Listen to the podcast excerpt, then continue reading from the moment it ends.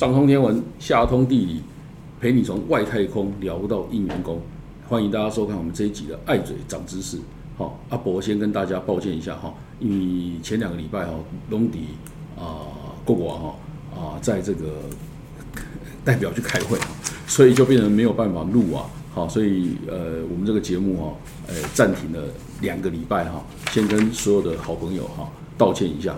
好，但是拍谁的也没办法，因为暑假有时候这种我们在学界工作的人哈，呃，这种会议特别多哈，所以也不好意思。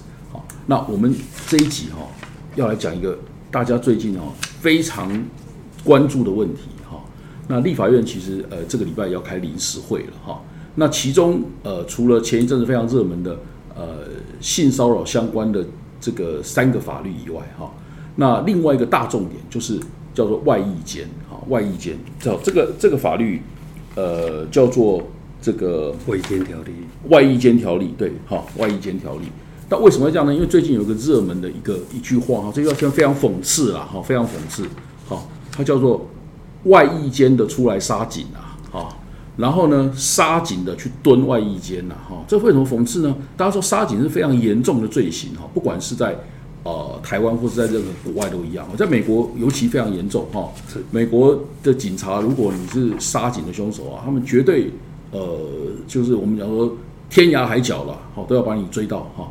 那为什么这样很严重？因为杀警这么严重的罪行，哈，可是他杀警凶手却是去蹲外衣间，哈，然后呢，外衣间的的人为为什么会跑出来杀警？因为外衣间的人他们呃可以在外面哦，这个有有那个反家探视的这种假，哈，那所以呢，他们可以在他们可以在外面有一段有一个固定的时间哦，可以在外面外面呃自由活动啦。但是少宇说他绝对不应该是游荡啦。好，但是，呃，我们在一年前，好，台南，好，发生了，呃，外衣间的人出来的的期间，居然杀了，呃，警察，而且还杀了两个双警，哈，然后呢，呃，我们后来又发现说，最近，哈，有一个姓易的，哈，九年前在夜店杀警，哎，结果他这么严重的罪行，他居然是去蹲外衣间，哈，然后呢，被发现以后，他妈，他好像他妈妈还家里的人还表现的很不服的样子，哈。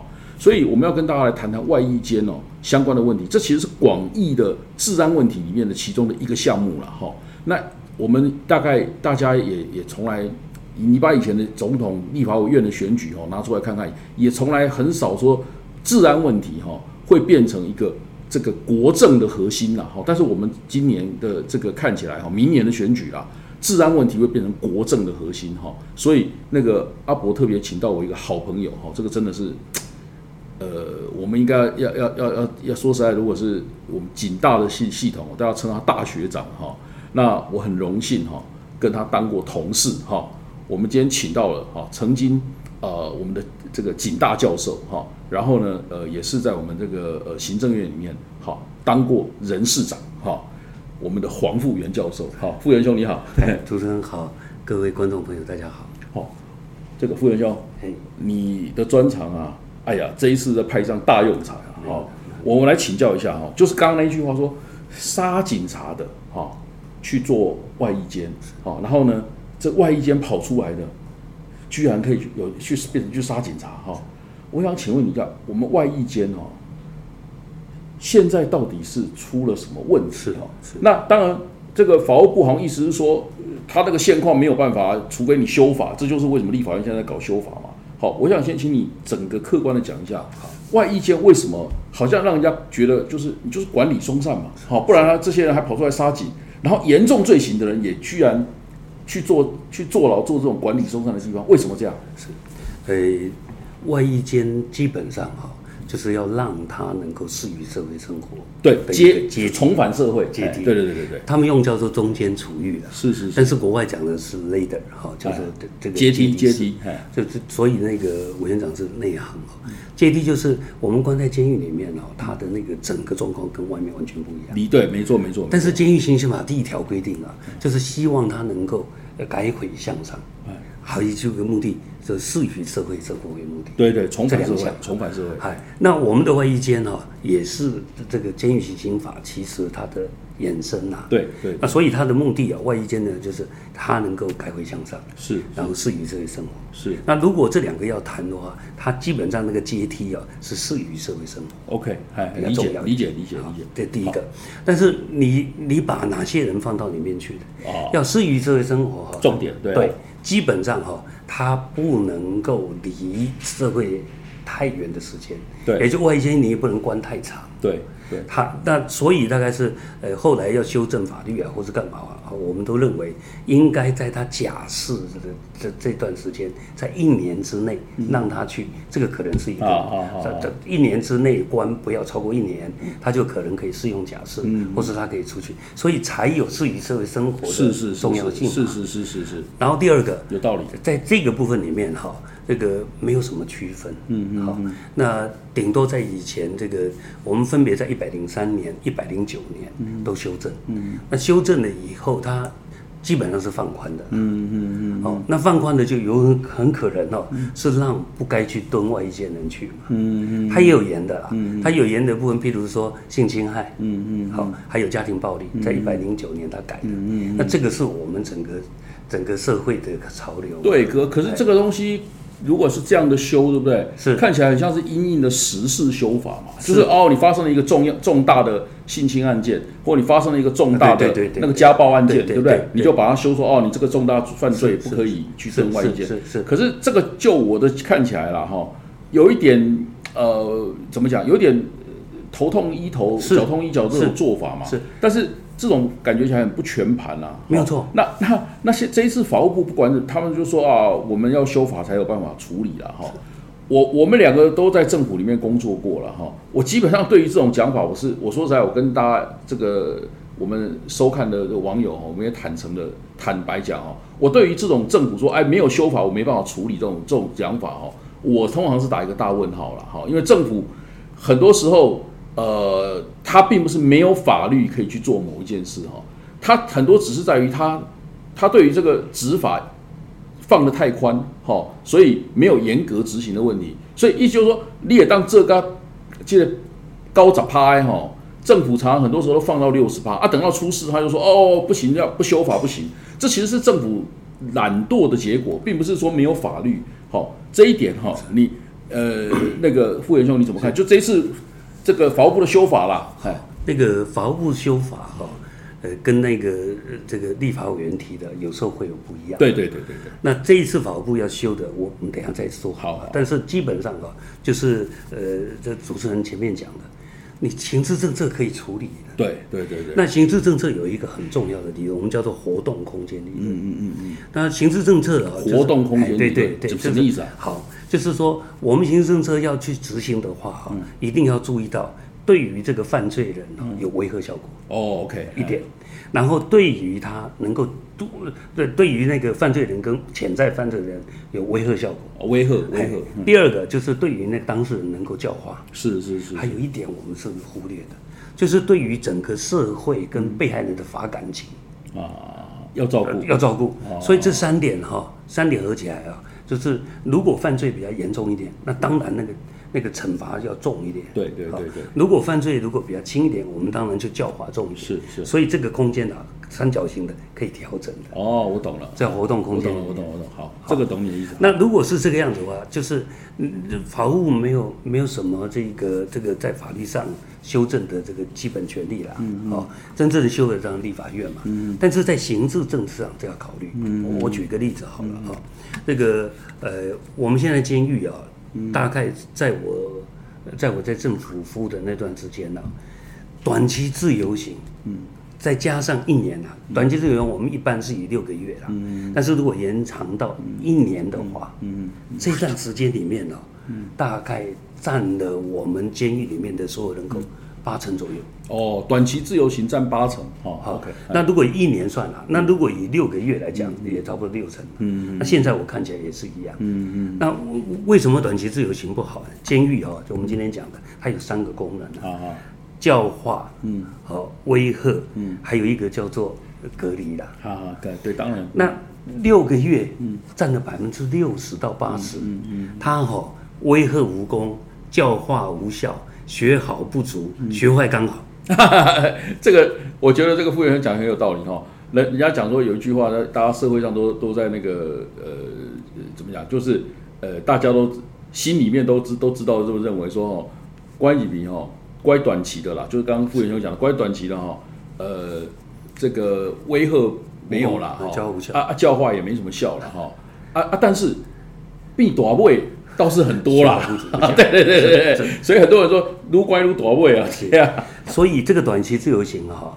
是应该不要不要关到监狱是是是那执行就可以很多啊。是，我们当时就讲啊，他有周末监禁制度啊，嗯嗯嗯嗯，就是就是到礼拜六、礼拜天才去关，才去关他哦。好，但是这也很难受了，也可以让你这不管周周末被剥夺自由也挺难受的。那这个东西哈，我就是刚才回应主持人讲的啦。我们在行政政策下的行政是是是可以做一些处理，是是是是。那你现在这个短期自由行占了那么高的比例，不但是会造成排挤其他需要矫治人的，我们叫做那个矫治排挤效应。比方说重刑犯，对，我们应该集中精力来让这些人不再犯罪嘛。结果在那边做那些啊，那结果他还习得这个习得不好不良习惯，习惯，对不对？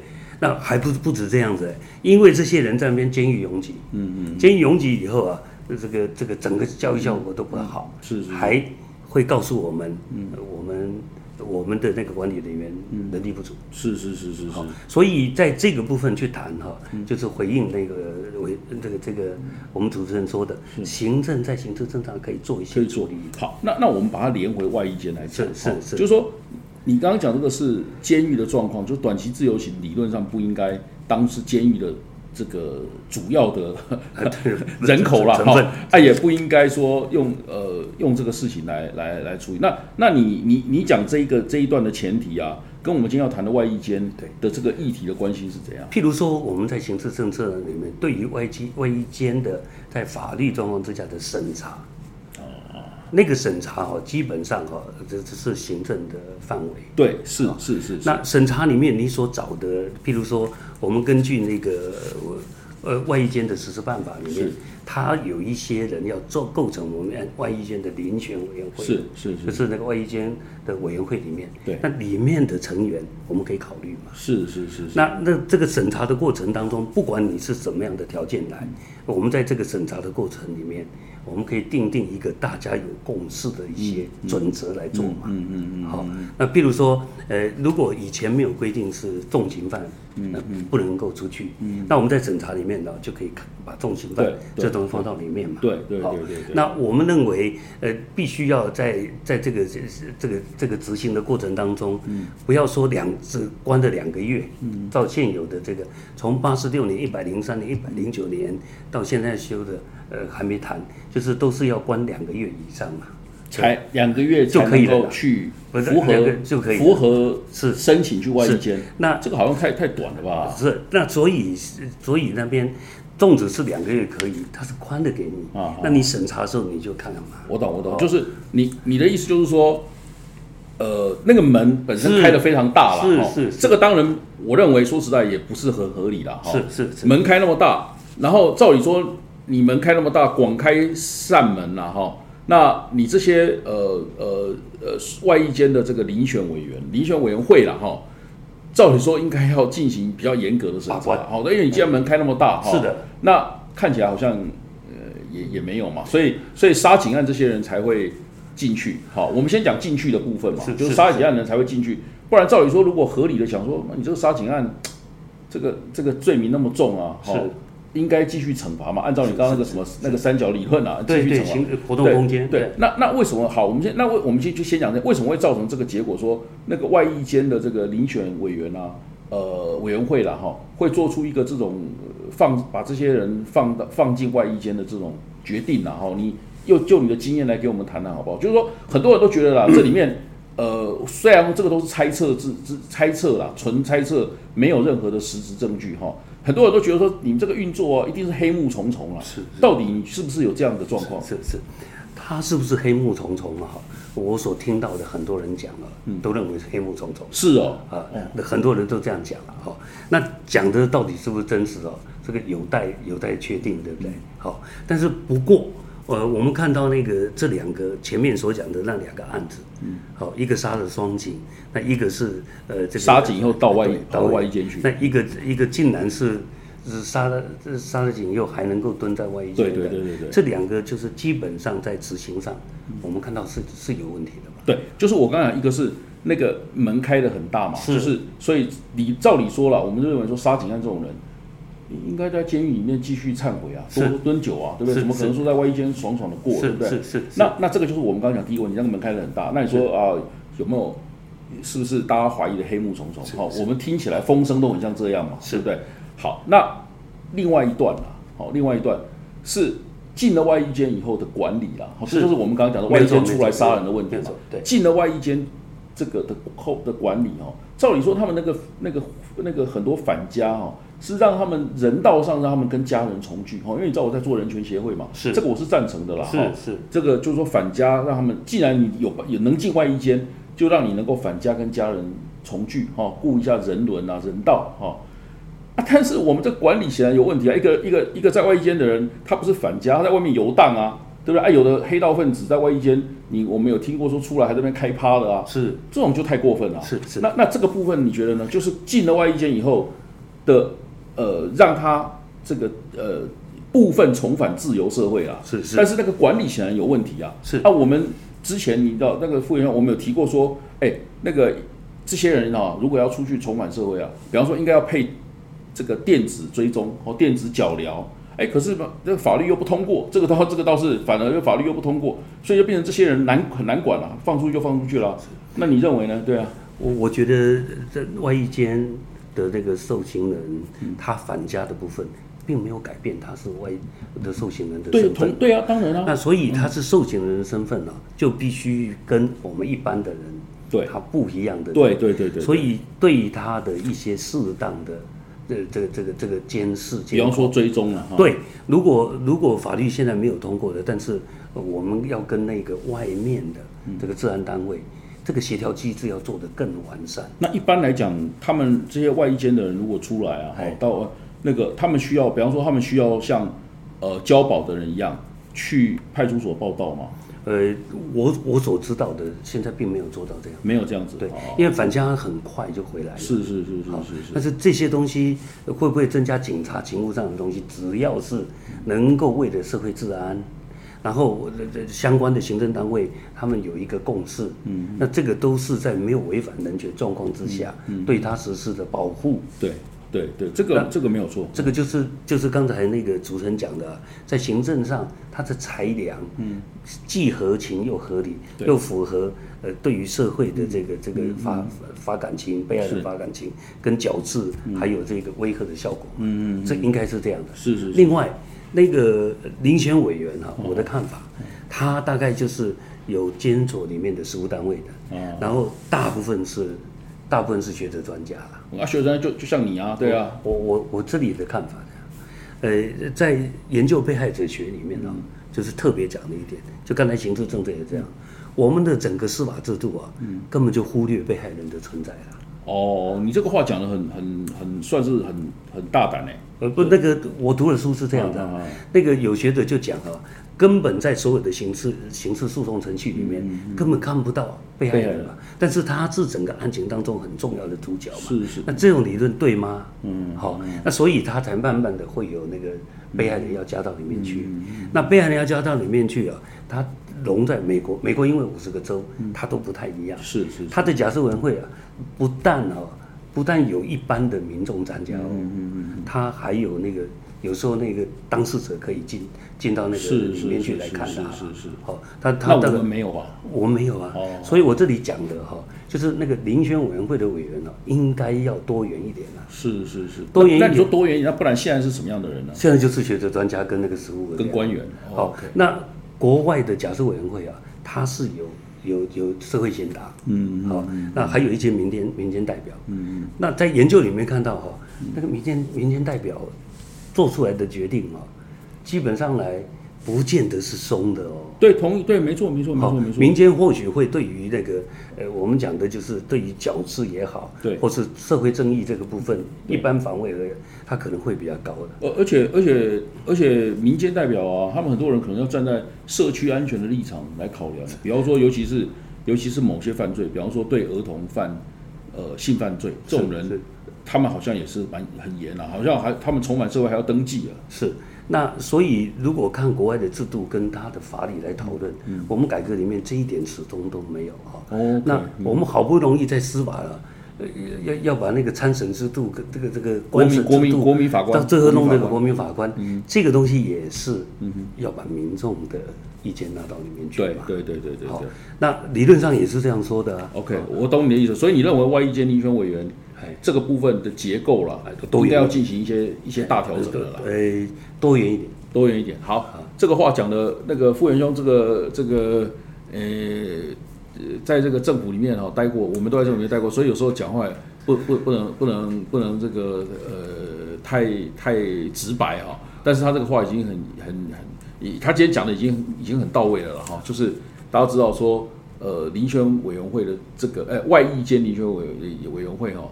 呃，这个组成啊，他认为是呃不够不够容纳各种意见了哈。那尤其是他特别讲到一个事情，我觉得特别值得跟大家再重复一下，就是他特别讲到说，整个刑事司法的系统里面哈，对于被害者、被害者或被害者的家属了哈，他的角色其实是呃不足的啦，好不足的。这这点我觉得讲的很有道理。为什么？因为大家知道说刑事司法呃很多时候它发动是是因为有。有有有那个嘛，有被害人嘛，哈，有被害人，但是但是，因为他自从呃刑事司法是由国家的权力来发动嘛，哈，所以任何的往前推进，哈，都是警察、检察官在往前推进嘛，哈。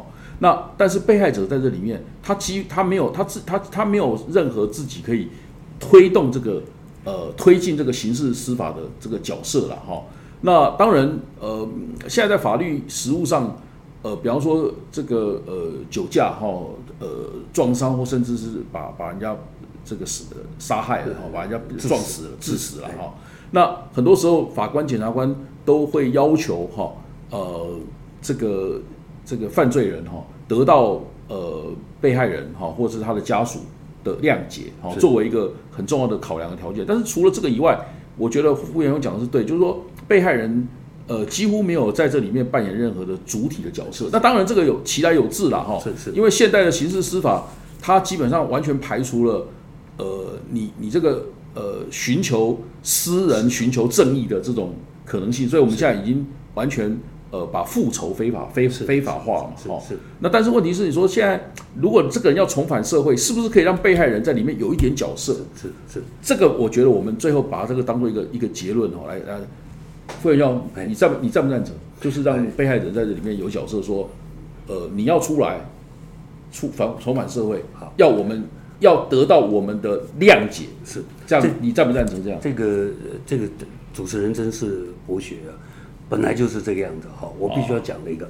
那现在要实施，连法务自己也同意要做的，嗯，叫做修复式正义啊。对，这个听很多人讲了。修复式正义有一点就是说，你被害人没有谅解，被害人没有参与，到时候他怀恨在心，嗯，还是会有一些是是冤冤相报的事情发生嘛。是是是是。那所以修复式正义说，让被害人有一些角色，嗯，并不是纯粹都只是报复。有道理，有道理。呃，这个这个东西。没有报，如果如果你想象让他在那个呃外衣间遴选委员会里面哦，这这个没有他没有没有那个没有报复的问题啊，是是，就是把他是不是重返社会，把这个被害人的呃得到他的宽恕当做是一个一个重要的考量，我觉得还蛮合理的。呃，现在讲不一定是加被害人，是是是，社会正义人士也可以，可以可以可以可以。然后被害人在假释，在美国的假释委员会里面。它是一定要有，是是是。好，那修复式正义啊，这个也是两个要 confrontation。那那你刚刚讲这件事情，这一次修法有没有有这个东西吗？没有，哎，没有，哎，这个倒是可以来讲讲哦，来主张一下。没有，那个呃呃呃，因为主持人在法律上呢，造诣很深，而且现在也负责这个我我国的法律上的修正嘛。是是是，那这个部分，呃，我不在其位啊，我也没办法那个，就是呃，这这个委员应该可以去多找一点资料。是是是那我举一个例子讲哈，那个呃，以前呢、这个呃这个被害人呢、呃，在美国的法律上啊，他有两个审查，一个就是有罪无罪庭嘛，是，然后一个叫 sentence 就判刑庭。对对对对对对，那那个被害人哦，基本上啊，如果他可能会判比较重的被害人，嗯呃，加害人被判比较重的，那个被害人的有些证据嗯是不可以出现在 sentencing 罪庭上的。是是是是，那尤其是什么呢？大概是判长期然后不能假释的这个。嗯嗯那什么东西不能出出现呢？就是那个被害人自己受到伤害，他的感受那些是东西。是是是是，但是到后来，在 Penny versus Tennessee 那个，嗯，一一九八九吧，整个改了。哦，你来行哦，哦你。他那个接受法那个检察官可以陈述，嗯，那他们本来讲说，呃，那个假如我们两个都受到相等的伤害，但是你的伤害会哭会会会难过，嗯嗯。我我就比较冷静，嗯嗯，结果那个呃在 sentencing 这一庭这一庭里面就认为，嗯，说那个是心理上的感受，那个不是判刑的重要依据。OK，那个叫做 extra legal factor 非法律因素，是是是。但是在在这个呃这个你讲这个案子以后。p e n n y versus Tennessee 五比四哦，嗯嗯，他说我的受到伤害难过与痛苦，不能出出现在法律里难道面，嗯，难道不是我是受害的是是是群体嘞？是是是那从那个时候就出现了。是是是是，那这个就是表示哈，对于被害人的、嗯呃的的的的角色跟被害人的那个有所考虑。好，这个这个我觉得今天当做结论非常好，而且我我我还挺赞成的哈，就是怎么样让这这个刑事司法哈呃的这个我们我们当然是排除了哈现代的法律都排除报酬哈，但是怎么样让被害人哈或被害人的家属在这个刑事司法里面，他有某一些角色哈，我觉得这个是是是重要的哈。那那那当然，像我们谈到这个呃一个人能不能重返社会，等于是整个刑事司法执行的最后一段的哈。这个部分呃被害人的的这个呃感情或是他的呃主观上的一个一些一些认知，比方说这个人如果回到社会，会让他觉得非常的害怕恐惧。